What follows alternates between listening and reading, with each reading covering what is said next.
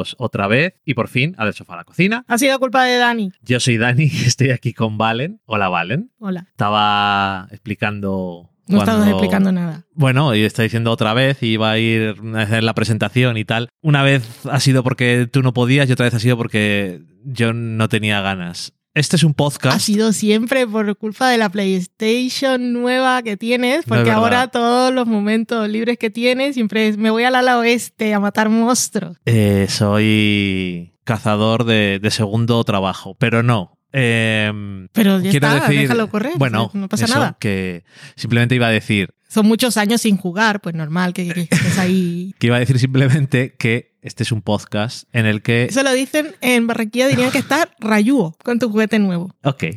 Pues nada, que iba a decir que eh, del sofá a la cocina, siempre que grabamos es porque tenemos ganas. Y ya está. Eh, que, que nada, hay un montón de cosas de las que hablar, pero algunas nos las vamos a guardar. Por ejemplo, eh, Hacks ha te- terminado la temporada, que han sido 10 episodios, pero no se ha estrenado en España. Nos la vamos a guardar porque nos ha gustado un montón. Si algún día la estrenan y tenéis dudas de si verla, vedla y luego Sí. ya hablamos de ella. Eh, y hay, uf, hay un montón de cosas por ahí, cosas que han vuelto. Bueno, la Cosas cosa- que han acabado. también Mythic Quest se acabó, que os comentamos cuando estaba todavía la cosa con, iba a decir, el bozal. el embargo. Bueno, pero solo decir que me ha gustado mucho la temporada. Volví a ver el último episodio ayer, Ok. eh, pero de fondo, mientras tenía que publicar una cosa de que me había acordado del Junket de entrevista con Megan Gantz y me puse el último episodio de fondo. Es que qué bonito, qué bonito el final. Es que los amo mucho. No han dicho que la renuevan. Yo estoy muy mal con esto, porque Apple, ah, em, por ejemplo, la segunda temporada de Mythic Quest se la dio antes de estrenar la primera. La tercera de Para toda la humanidad, o sea que después de cuando de- mm, en la primera temporada la renovó por dos. O sea, siempre van como Ujú. adelantados. Y con Mythic Quest no han dicho nada y me fastidia mucho porque, por eso quería decir, vi el último episodio de la segunda temporada otra vez y funciona un poco como final, si quieren. Y no quiero. ok. Es que en Apple están muy distraídos ahora con Fundación y con sus cosas. Muchas cosas están anunciando un montón. Y, Eh, y, por cierto, una cosa de la que iba a hablar en plural, lo voy a asumir, aún así voy a decir yo, tengo muchas ganas de ver la nueva serie de animación basada en Strange Planet. bueno, es porque los- proyecto aún. no sé. Los, los beans Son muy bellos, sí. tienen que ser bellos también moviéndose. Así que... Busca The Strange Planet en, en- en Instagram. Instagram. Es que me encanta. Y me encanta porque siempre el autor está compartiendo cosas que dice que los profesores lo usan en colegio con niños y que lo pasan, se lo pasan muy bien eh, los niños intentando buscar cuáles son las palabras a las que es. Porque tiene una forma que sustituye. Sí, y, y yo también lo hago a veces cuando estoy leyendo esto, esto, ¿qué referencia es? Siempre estoy pensando qué es. Está Qué muy guay. bien, está guay. Ujú. Bueno, pues eso, a ver si renuevan eh, Mythic Quest de una vez. Vedla, por favor, que está muy bien, que es muy divertida. muy bonita. Cosas que no sé si habrá más temporadas o no, en teoría no debería de haberlas, pero bueno, novedades. Eh, nueva serie de Disney Plus de sus series de Marvel. Loki está renovada. Ah, sí, Sí. va a haber otra temporada. De lo que anunciaron segunda temporada cuando no sé si se había estrenado aún Bruja Escarlata. Bueno, esto es como en algún podcast que dice una persona es el crítico y que se entera de las cosas y el otro dice yo no soy un crítico. Pues en, en este caso yo no, no sé nada, Correcto, tú eres Leslie en TV Stop pero sin saber ninguna noticia porque ella sabe todo. Ella sabe todo lo de la industria y eso tampoco lo sabes. Yo no sé absolutamente nada, es lo que queremos decir con este podcast. bueno, Loki, que es la tercera serie de Marvel de Disney Plus, y es una serie que ya de por sí, incluso más que las otras, tenía ganas de verla simplemente porque, sin saber la premisa, sabía que salía Tom Hiddleston haciendo de Loki. Entonces decía, quiero decir, eso lo tiene ya a su favor. Y luego dices, bueno, luego ya a ver qué hacemos. Como me dijeron a mí los compis en, en series y más, en el español. Supongo que de Loki vas a hablar tú porque tu gato se llama Loki, te gustará. Es una lógica imbatible. Eh, bueno, no sé si te gusta o no, pero me imagino que sí. Y porque sale Loki. Y Loki siempre está bien. Pero nada, por si no habéis visto la serie, me imagino que si no habéis visto ninguna película de Marvel y eso tampoco os interesará demasiado. Aún así, la serie empieza con lo que te hace falta saber de Vengadores Endgame. O sea que ya está. Cogemos a Loki antes de que haya tenido crecimiento y desarrollo, que es una cosa que te puede dar un poco de pereza. Pero el primer episodio, entre la exposición que la hacen, la mitad nos la tienen que hacer a nosotros y la. Y luego toda la exposición que se hace se la tienen que hacer a él porque no sabe nada. Eh, entre eso y otras cosas, yo creo que hacer un poco de aceleración del desarrollo para que no sea un personaje básico o simplemente con el hecho de estar más tiempo con él, ya no es un personaje tan básico como al principio del universo Marvel. Siempre molaba porque Tom Hiddleston mola, pero no tenía la profundidad o la sutileza de otras cosas que tuvo según fue saliendo. Y en este caso, como es pasas más tiempo con él y tiene que enfrentarse a muchas cosas nada más empezar, pues enseguida, enseguida tiene cosas de interés. ¿Y mm, qué pasa? Pues que él escapa con el cubo cósmico y de repente resulta que él tenía que morir y es arrestado por una agencia que se llama TVA que está encargada de que no haya distorsiones en el espacio-tiempo, por decirlo de alguna forma, y entonces no, cogen a decirlo más gente... específico. Están encargados de asegurarse de que la sagrada línea temporal Bueno, única que han decidido ellos, que es la buena, se mantenga sin que se produzca ninguna línea alternativa. Que suena todo muy fascista, si lo piensas. Y entonces la gente, los seres que están haciendo algo que no conforma con la sagrada línea, son las variantes y son arrestados y casi siempre pues borrados y las líneas temporales son reseteadas para que no pase nada. Y Loki pues nada, eh, acaba allí en la TVA y pasan cosas. Correcto. Aquí poniendo un Eh, límite. No, no te preocupes que no iba a decir nada más porque realmente cada episodio termina con una cosa que casi es un cambio de, no, no diré la premisa, pero es un buen giro. Un buen giro y avanza. Y avanza Me bastante, sí. sorprende porque al final de la se- del segundo episodio pasa algo que crees que va a pasar igual en el penúltimo de la temporada, ya te pasa en el segundo y en el tercero te revelan cosas que Ujú. tal. Guay. Eh, del- yo solo te quería decir que no te lo había dicho a ti y la gente que no lo haya visto le va a dar igual. Eh, o sea que no es un spoiler, no que, le- no que os dé igual. Me importa que me escuchéis. Em, ¿Te acuerdas que te había dicho que el guionista había dado como unas referencias que eran muy curiosas porque Sí. no pegaban con Loki? Que Ujú. había dicho su serie pre- preferida es Mad Men, que le gusta mucho de Leftovers y que Loki iba a ser un poco como el episodio de Leftovers de la última temporada del tigre en, el barco, en el buque, lo- ¿cómo se ¿Era un león eso? o un tigre? Ya no me acuerdo. Bueno, un felino. Era un león. Un león, correcto. Y, y bueno, pero que entre todas habían nombrado otras, eh, otras películas también, como Blade Runner, Atrápame si puedes, que ves más o menos la referencia. A mí la que me dejaba toda locker era la de Antes del Amanecer. Ah, y el tercer vale. episodio es Antes del Amanecer. Ajá. Y ya está. Con tren y todo. Correcto. Eh, el, que el showrunner viene de trabajar en Ricky Morty y que supongo que es una cosa que cuando están metidas de cosas de espacio temporales y otras cosas que aparecen en Loki, Mm. eh, son la clase de cosas que le gustan a la gente que escribe en Ricky Morty. Entonces, eh, no me extraña demasiado.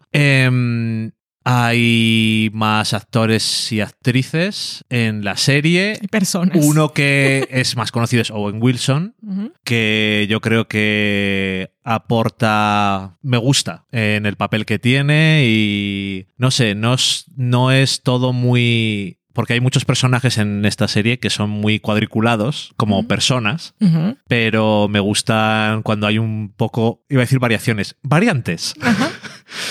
Y nada, Tom Hiddleston es muy entretenido siempre, da igual lo que esté haciendo. Y Loki también es muy entretenido. Y no solamente el de la pantalla, sino mi gato, que le estoy oyendo hacer el que, que, que, que, que, que, que. Probablemente unas palomas que se han posado por ahí. Tienes que explicar qué, qué, qué, qué, qué, qué a la gente que no tiene gatos y no sigue animalitos en Instagram. Entonces es muy complicado. No. Puedes buscar gato que, que, que, que. Cuando los gatos ven una presa, normalmente son pájaros, es que lo está haciendo muy fuerte. Y tienen la frustración de que no pueden llegar a ella. Lo estás viendo, lo están viendo a través de la ventana o está muy lejos. Hacen y otras variaciones similares. Y es muy bello, como todo lo que hacen los gatos. Em, no sé, que todos los episodios tienen una ambientación, los que hemos visto, hemos visto tres, una ambientación distintiva y es fácil decir eh, esto cuál pasa en el episodio que tal, en el episodio que cuál, el episodio que cuál. Están como muy bien delimitados, pero además eso, la trama está avanzando de forma... Es una de esas tramas que tiene muchas interrogantes, pero no todas las cosas que tienen interrogantes te interesan.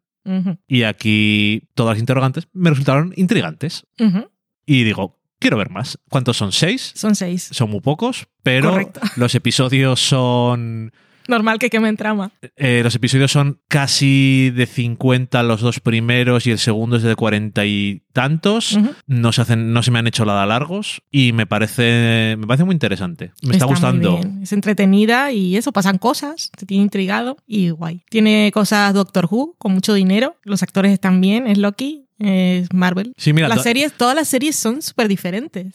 Está muy guay. Lo de Doctor Who, supongo que como son americanos los que la hacen, pues no es, nunca es tan referencia, pero obviamente tiene también ese ambiente. Sí, Y no sé, a mí me ha gustado. ¿A ti te, a ti te está gustando? a mí me está gustando mucho. ¿El último episodio te ha gustado? Sin El último más. episodio me gustó mucho. Es que no sé, eh, las cosas que se revelan. Es que el último episodio tiene. El último episodio es el tercero. Sí, el último episodio que hemos visto. Digo, que tiene cos- cosas de acción y lo que sea, pero tiene mucho diálogo. Sí, es un, es un episodio de esos que en la crítica en Estados Unidos ha gustado relativamente, porque hay mucha gente que ha dicho que es de relleno y otros que dicen que entienden qué tal, pero es que si solo la temporada solo tiene seis episodios, un episodio solo dos personajes hablando, no tal, y al otro lado está la gente que se pone las manos en la cabeza y dice, ah, pero es que esto es importante que conocemos a los personajes y todo, todo esto, todo este episodio va a servir mucho para lo que venga después. Quiero decir, es que Pero es lo de siempre, este estas episodio, cosas pasan siempre. este episodio no es necesario porque te hace falta gastar menos dinero, porque pasan cosas que son bastante caras. Y es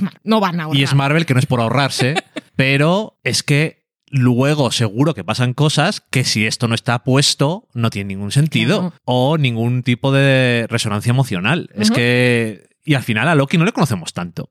En el fondo. Sabemos cosas de él, pero no sabemos. Porque nunca ha tenido la oportunidad de hablar demasiado. Y aquí, como le dicen en varias ocasiones, le gusta mucho hablar.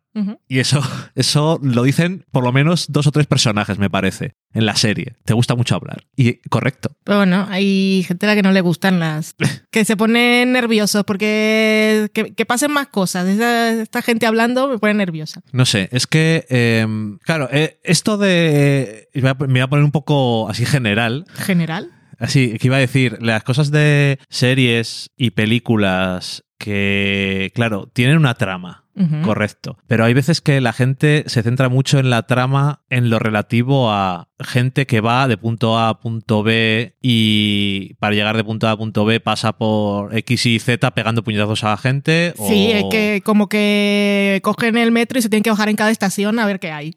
Eso, pero, te, pero te quiero decir que la trama también es, y yo creo que es una parte imprescindible de cualquier cosa, es el viaje emocional de los personajes. A ver, a, Es que creo que se llama Waldron, el guionista. I don't know. Michael Waldron. creo que sí. Puede que me lo haya inventado. O similar. Sea, algo así. Eh, a ver, que ha dicho que su serie favorita es Mad Men. Una serie de acción. Entonces, es una serie en la que la gente habla mucho, que el mejor episodio de Mad Men es de Suitcase y esto también, este episodio es un poco de Suitcase. Ok. Son dos personajes Todo hablando. correcto. Así que yo qué sé. Que sí, bueno, que nos ha gustado Loki. A mí me encanta Loki. Y, Loki eso. es bello. Y lo, que, y lo que decías tú, que ya era una cosa que decía con las películas, pero me gusta que sigan haciendo lo de es un personaje diferente, hacemos una serie o una película diferente. Encaja dentro del universo Marvel y tiene parte de nuestro tono, pero son géneros distintos y está guay. Y, y, bueno, y los temas que tiene de identidad, Y los eres temas, y tal, sí. libre albedrío, el destino y todas esas cosas, un poco de religión también, no sé, a mí todo eso me gusta. Sí, mm, quedan cosas interesantes que, que tocar aquí, no sé. Sí, No sé qué va a pasar. Algo más iba a decir, pero eso ya no lo puedo decir porque es spoiler del tercero. Que veáis Loki, que está muy guay, es entretenida. Y bueno, también vimos que eso se estrenó hace un poco de tiempo, eh, Master of None. Master of None, tercera temporada. Bueno, tercera temporada es Master of None Moments of Love. Son cinco episodios. Ujú.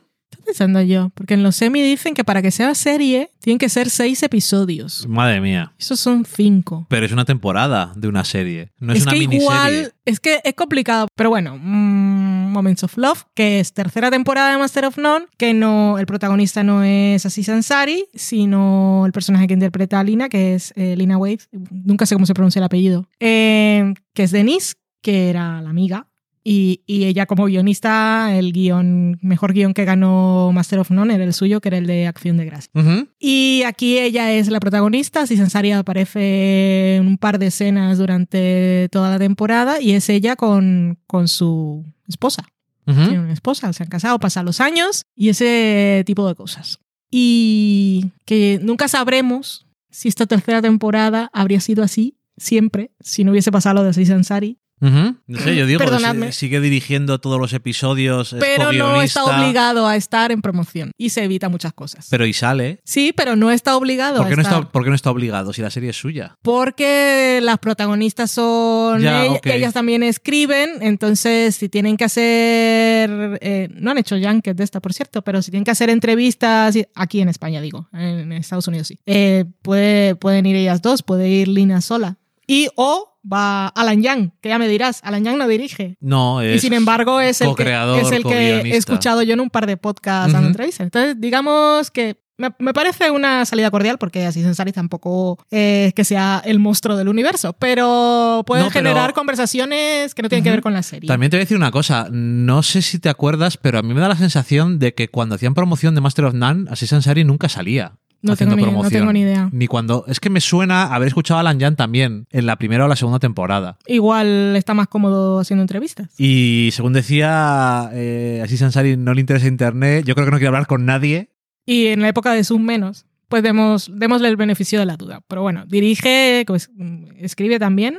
Es co-guionista y dirige todos. Y quiero, me tenía por aquí el IMDB abierto en el iPad para decir el nombre de la otra actriz porque es que está muy bien y aparte Naomi aquí, porque tiene un episodio que es ella sola, que es el mejor de la temporada seguramente, aunque he leído algunas críticas en Estados Unidos de personas que han pasado por ese proceso que no les gusta como, ya sabes, cuando muestran tu experiencia en pantalla, siempre, si tu experiencia es diferente, te sientes un poco así. Pero bueno, lo que venían a decir más o menos era que la, por lo menos esa crítica que yo leí era que lo que se sufría más en una situación como la de ella, vamos a hablar sin spoilers, Sí.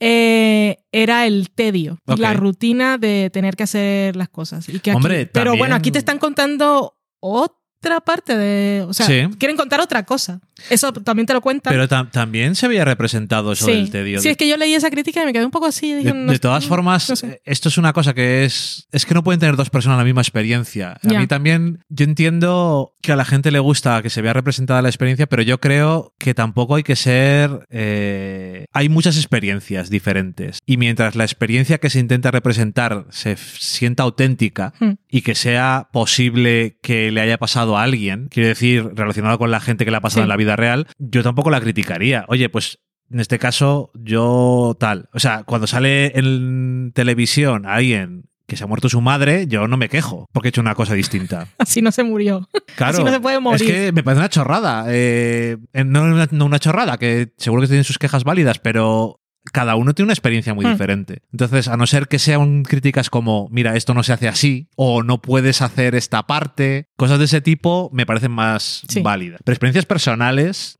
Anyway, Bueno. pues eso. eh, es un- la dirección de Aziz Ansari. Mos- Vamos a poner en notas del programa una publicación de Instagram de Ansari en la que dice cuáles son sus referentes de directores para la forma en la que decidió abordar esta temporada. lo tenía muy claro. Y también la de la diseñadora de producción, que tiene su Instagram lleno de que cuando ves la casa flipas y cuando ves que todo es un decorado, pues flipas más. Eh, y la tiene- historia de esa temporada transcurre mucho en una casa. Sí, una casa muy chula. Que esto va a parecer un comentario súper chorri, pero yo creo que en el fondo no lo es. Me ha gustado que coincidan en el tiempo In Treatment y En Terapia, porque... En treatment y en terapia. In, Tri- in terapia. Eh, In Treatment y Master of None, o en terapia y Master of None, porque tienen protagonistas a mujeres negras que viven en casoplones. Y esto parece una tontería, pero no es verdad. No estamos acostumbrados a ver a la gente negra viviendo bien. Y hay muchas experiencias, obviamente, y la situación en Estados Unidos puede ser muy complicada, pero también está bien que se puedan ver de otra manera y de una forma más aspiracional. Y eso me ha gustado. Que la casa de terapia también es decorado porque era un- una oficina. Ok. Los diseñadores de producción igual no les damos todo el crédito que necesitan. Ya, pero es que aparte la casa de Master of None es que tiene un montón de ángulos y cosas que me parece súper, porque puedes construir un decorado y sus cosas, pero es tan como tan de diseño que parece mentira que la han creado para eso. Ya. eso que es no verdad. fuera in location, es muy raro. Yo cuando vi el Pinterest que tenía el diseñador de producción de Only Lovers Left Alive, también me pareció la leche. Es que pensar que hay una persona que está poniendo cada mierda, aunque no salga, Hmm. pero para crear el ambiente, me parece un trabajo complicado, pero súper guay. En fin, ¿te ha gustado esta temporada Cosa Extraña? Que ha sido un poco... Me ha gustado. Quizá lo- la dirección de Aziz Ansari quizá fue too much arty por momentos, creo. En mi opinión, había momentos en los que lo veía. mm, igual no la referencia en concreto, pero sí qué tipo de referencia era. Pero me parecía que. O sea, em, una referencia en general era tipos de directores que hacen eh, cámara que no se mueve. Hmm. Entonces el plano es fijo y las cosas pasan delante. Que en esa parte está muy bien, pero yo estaba todo el tiempo esperando, o sea, no, no va a ser zoom en ningún momento. No, no había Pero en algún planos. momento se va a acercar un personaje a la cámara o se va a cerrar de alguna forma, porque todo era, la cámara siempre estaba puesta y de repente aparecía el personaje en escena y siempre era como un plano bastante abierto. Correcto. Y me llamaba la atención. Pues a veces. Y ese momento llega. Entonces, cuando llega está bien. Pues a veces me parecía. Hay dos o tres momentos. Pero es que había unos que no- planos ahí de paredes y mariposas. y Eso tal, entiendo que, por lo que había visto por ahí, que es una referencia muy clara a un tipo de, a un Sí. director en concreto. O a un par de directores. Aún así, si, en mi opinión, si tienes que conocer las referencias de la dirección para que funcione en una cosa, no están del todo bien. Es un poco innecesario. Y hay un par de escenas que no me aportaban nada. O sea, de repente, incluso en el mejor episodio, hay una escena en la que está en una lavandería y no la entendí. ¿A qué venía? ¿O qué es lo que me estaba enseñando de la protagonista que estaba en ese momento? No sé a qué te refieres. Está sentada en una lavandería y no pasa nada. Suena una música por una canción, por cierto, que es muy mítica en castellano. Se me ha olvidado cómo se llama. Ay, pero no pasa nada. Está ahí sentada. Pero bueno, está pasando el tiempo. Yo me refería más a los planos de ese que de repente se ve Hombre, una pared no, y se ve un una árbol, polilla. una digo, pared. mm. sí, bueno. Eso, eso era un poco más. No sé, que a veces me parecía que tenía. Luego, de esos que dices tú, a veces había demasiados insertos. Que había unos que eran los de las perchas, en un episodio tiene un sentido. Sí. Aún así, a veces es un poco un pelín pretencioso. Para mí. Mm. A mí me pareció un pelín pretencioso. La serie me gustó, no me enamoró. No. El cuarto episodio me parece bastante. Me parece que la, eh, la actriz lo hace. lo consigue, Hmm. lo que tiene que conseguir en ese episodio, Hmm. y me parece lo- el mejor episodio. Los demás no me parecen. Nada me parece malo en esta serie. Pero ninguno dije soy super fans, ni estoy super No estaba tan a tope con la historia de ellas dos como con la historia que pasa en el cuarto episodio. Ya. Y no sé, Correcto. Pero ya está. Ya Master está. of None. es desde luego es una cosa diferente. Lo es. Y ahora que has mencionado antes eso de las casas y dentro de las casas hacías lo de Intreatment, decir que Intreatment se acabó, Lo cual no estoy seguro de si ahora mismo hubiera coincidido que se había acabado de todas formas, creo que no. Quiero decir que lo han acelerado el final. Ah, sí, que pusieron las dos últimas semanas de sesiones eh, en una misma semana. Eso es a lo que me refería. Mm. Y me ha dado un poco de palo porque me ha dado la sensación de que es que no ha funcionado. Y se lo han dicho, venga, pues verlo todo, a ver, así si del tirón funciona más y es no es la propiedad y el estilo, sino es la forma de emitirlo, yo qué sé. Eh, en Treatment ya hablamos cuando habíam- habíamos visto los... ¿Cuántos habíamos visto? ¿16? No, 12 episodios por lo menos. 16 habíamos visto. 16, joder. Habíamos visto un montón, no había spoilers ni nada. Y mm, si no habéis visto In Treatment, ahora eh, brevemente voy a hacer un par de, de comentarios. Si no lo habéis visto entero, entera, la temporada mejor saltadla hasta que terminéis.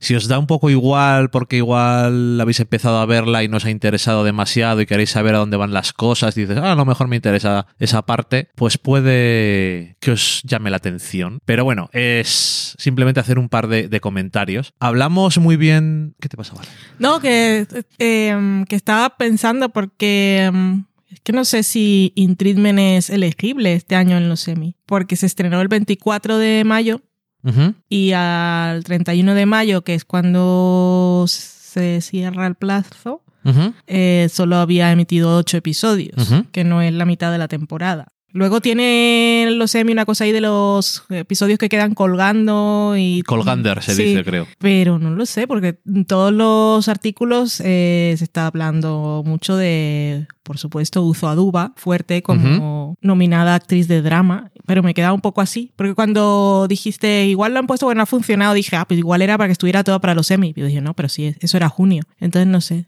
no me acuerdo cómo es la regla de los hanging episodes. Ok, eh, pues eso, episodios, no.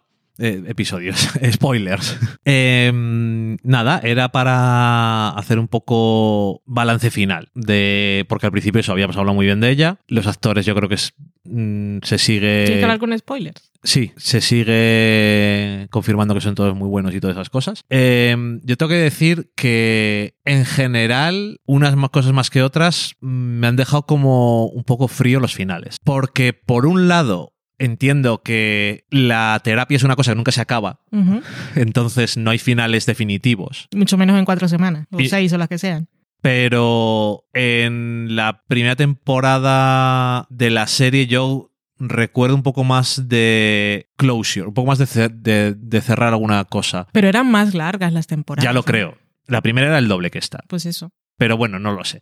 En cualquier caso, el- lo que quería hacer un poco, más que ir uno por uno, que hay algunas historias que me han gustado bastante, como la de la chica joven, me ha gustado cómo ha terminado, porque me he puesto bastante contento, pero era sobre todo la trama de ella, que me ha gustado lo que era el viaje, pero no estoy seguro de si me ha resultado súper satisfactorio, porque el episodio en el que habla con ella misma me dejó ¿Quién es ella? Ah, de la protagonista de Brooke. vale, vale. El episodio de Brooke hablando con Brooke y el, todo el Paul teasing que había durante el año que me parecía innecesario. Ya, Digo, si no hace falta que vaya- aparezca Paul. Sí, sobre todo si no va a aparecer. Sobre todo si no va a aparecer. Porque yo estaba esperando que apareciera. Ya, porque lo decían todo el rato y digo, pero no lo digáis. Eso no, no me hacía falta, pero me lo está, me estás haciendo, digamos, hype.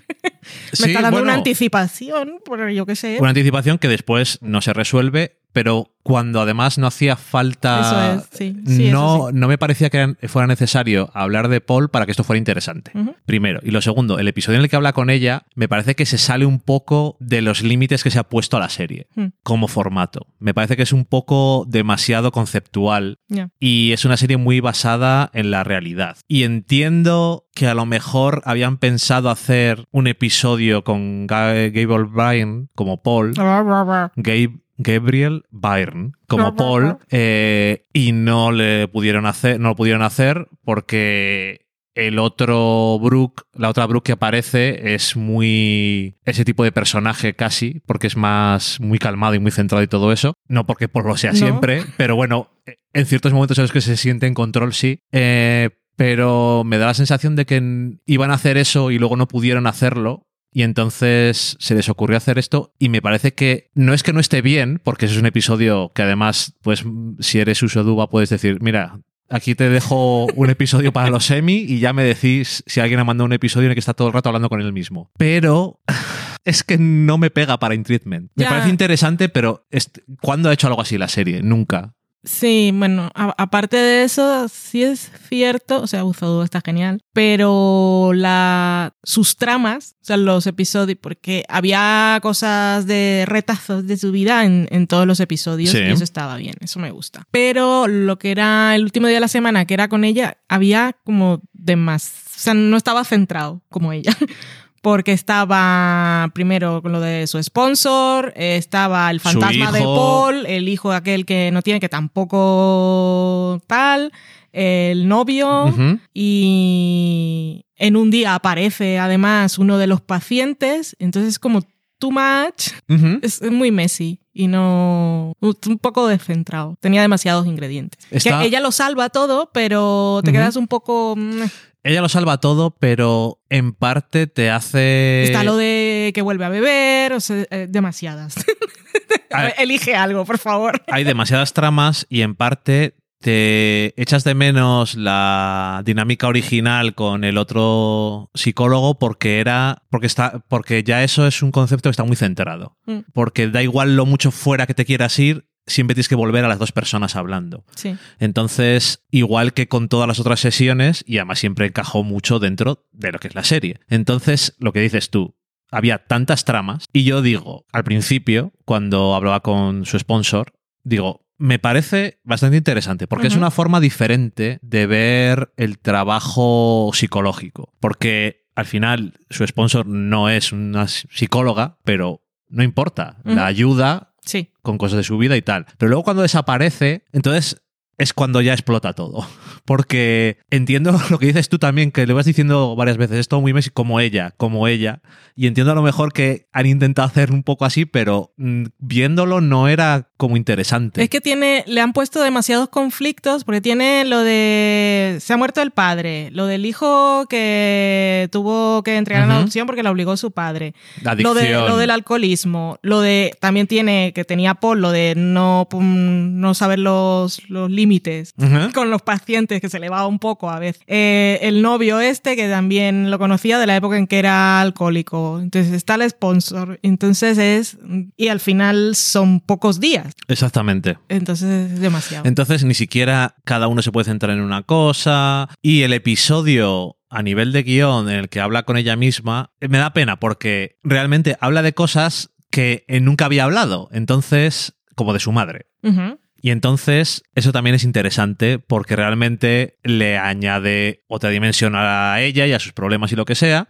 Pero eso habría sido interesante hablarlo con otra. Exactamente. Ya que te- tenía más interlocutores. Que, que vale, que uno era el sponsor y el otro era Adam, que era un poco asins, pero. Quiero decir, obviamente, aun por mucho que lo diga él y suene condescendiente, él no valía para eso porque no era creíble. Mm.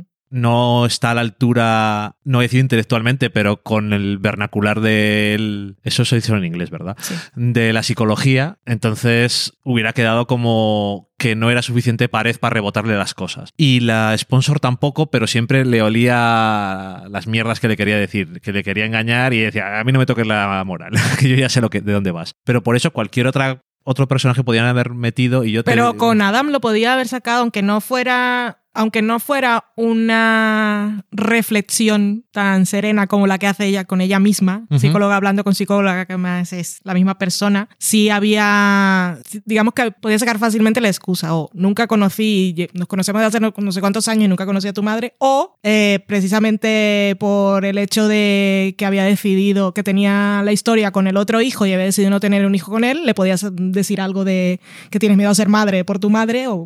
Vale, Mm, no, que, no, que no soy guionista, pero No, que, pero no sé que era si... fácil sacarla, si querían hablar de ello. Sacarlo a colación sí, pero no sé si llegar a las mismas conclusiones de forma natural. Lo podía haber hecho no de forma tan reflexiva, igual con más, un poco más visceral. Ok, Pero vale, al sí. final habría sido menos, pero la información habría sido la misma. Vale, correcto, eso puede ser cierto. En cualquier caso, eso, que me da un montón de pena porque lo veo, el epi- estaba viendo el episodio y estaba pensando todo el rato. No puedo ver el episodio y apreciarlo realmente porque estoy en otra serie. Sí, era raro. No es in treatment, aunque sea in treatment, porque son dos personas hablando y uno es un, está haciendo el psicólogo y otro es el paciente. Pero es que eso, es demasiado conceptual, demasiado... Hay una conversación en la imaginación, no sé, me sacó bastante.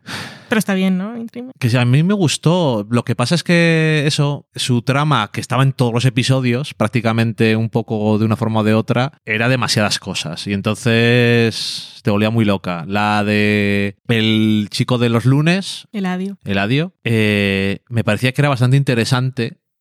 Porque es una... El problema que él tiene no es una cosa a lo mejor tan flashy como es ser un psicópata o, ¿sabes? Sino es un problema diferente, también interesante para explorar y al final parece, no sé, parece que se acelera un poco el final, pero no tenía más episodios. El de... El Colin. el de Colin, de hecho, el final me gustó bastante, aunque es el principio.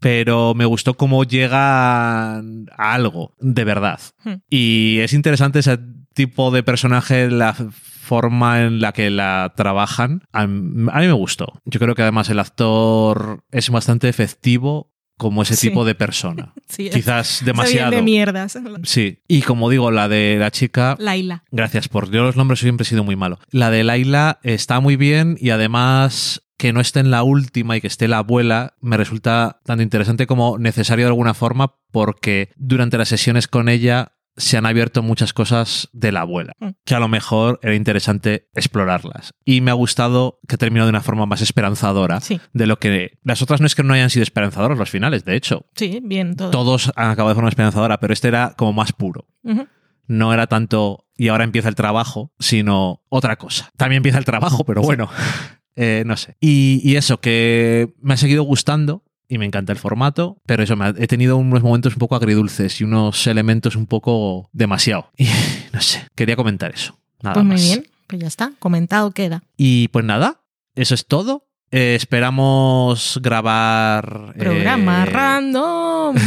Bueno, como siempre. Pero esperamos grabar eh, un poco más regularmente, que ha habido aquí un pequeño bache, pero bueno, somos seres humanos, o como decía tu amigo. Somos sentimientos y tenemos seres humanos. Correcto. Y Mi amigo Rajoy. eso suena un poquito mal para ti, pero bueno. Lo, admiraba- lo admirabas como poeta. Sí, es un poeta natural. Eso es. Y nada, que de todas formas eh, estamos entrando en el verano un día de repente, igual decimos, estamos de vacaciones. Por supuesto. que le gusta además mucho a Valen eso. Eh, pero nada, que como sigue habiendo series y películas y de todo que comentar, pues lo seguiremos haciendo. Incluso ahora están empezando cosas. Es que esto es una locura. Y todo lo que hemos visto que no, porque no, no, no hemos dejado de grabar cuatro semanas, no podemos volver y hacer el empache. Eso es verdad. Eh, Ya no puedes recuperar el tiempo perdido. Pasado el arroz. Por cierto, hablando de pasarse el arroz, eh, Top Chef solo te nos queda la final y decir que Es mejor temporada. Han o sea, hecho- qué bien. Ha- han hecho un eh, falsedades en el último episodio, pero me ha dado igual porque Falsedades. el buen rollo que me ha dado este es que año le pega. Pero que mira que tenían todo un reto porque esta temporada mm, ha sido como ha sido con sus limitaciones por COVID. Ajá. Y les ha quedado la mejor temporada, yo creo, de... De hace mucho, desde luego. No sé, a mí es la que, es la que más he disfrutado. Es muy, la hemos disfrutado un montón, la estamos Y ellos disfrutando. también. Y eso. Y los jueces también, Sí. todos se lo está pasando Pero porque bien. también porque había buenos cocineros. Es que eso. Tú acuérdate de otros años que de repente les tiene una charla a Tom. Ya. A ver, mierdas. ¿Vamos a hacer algo bien o a qué habéis venido? Porque hay desafíos que la cagan tan profundamente Sí. todos que se enfadan. Mm. Pero este año les ha costado muchas veces echar a alguien. En fin, eh, eso sí que es random. Y nada más, que volveremos a escucharnos. Volveremos. Sí, amenazamos con volver. No, pero es que ha dicho volveremos. He dicho volveremos. Creo que sí. No lo sé, yo voy a montar, si ha sido así lo, lo- lo borraré, para que no se vean todos mis errores. Seguiré bebiendo cerveza. Adiós. Adiós.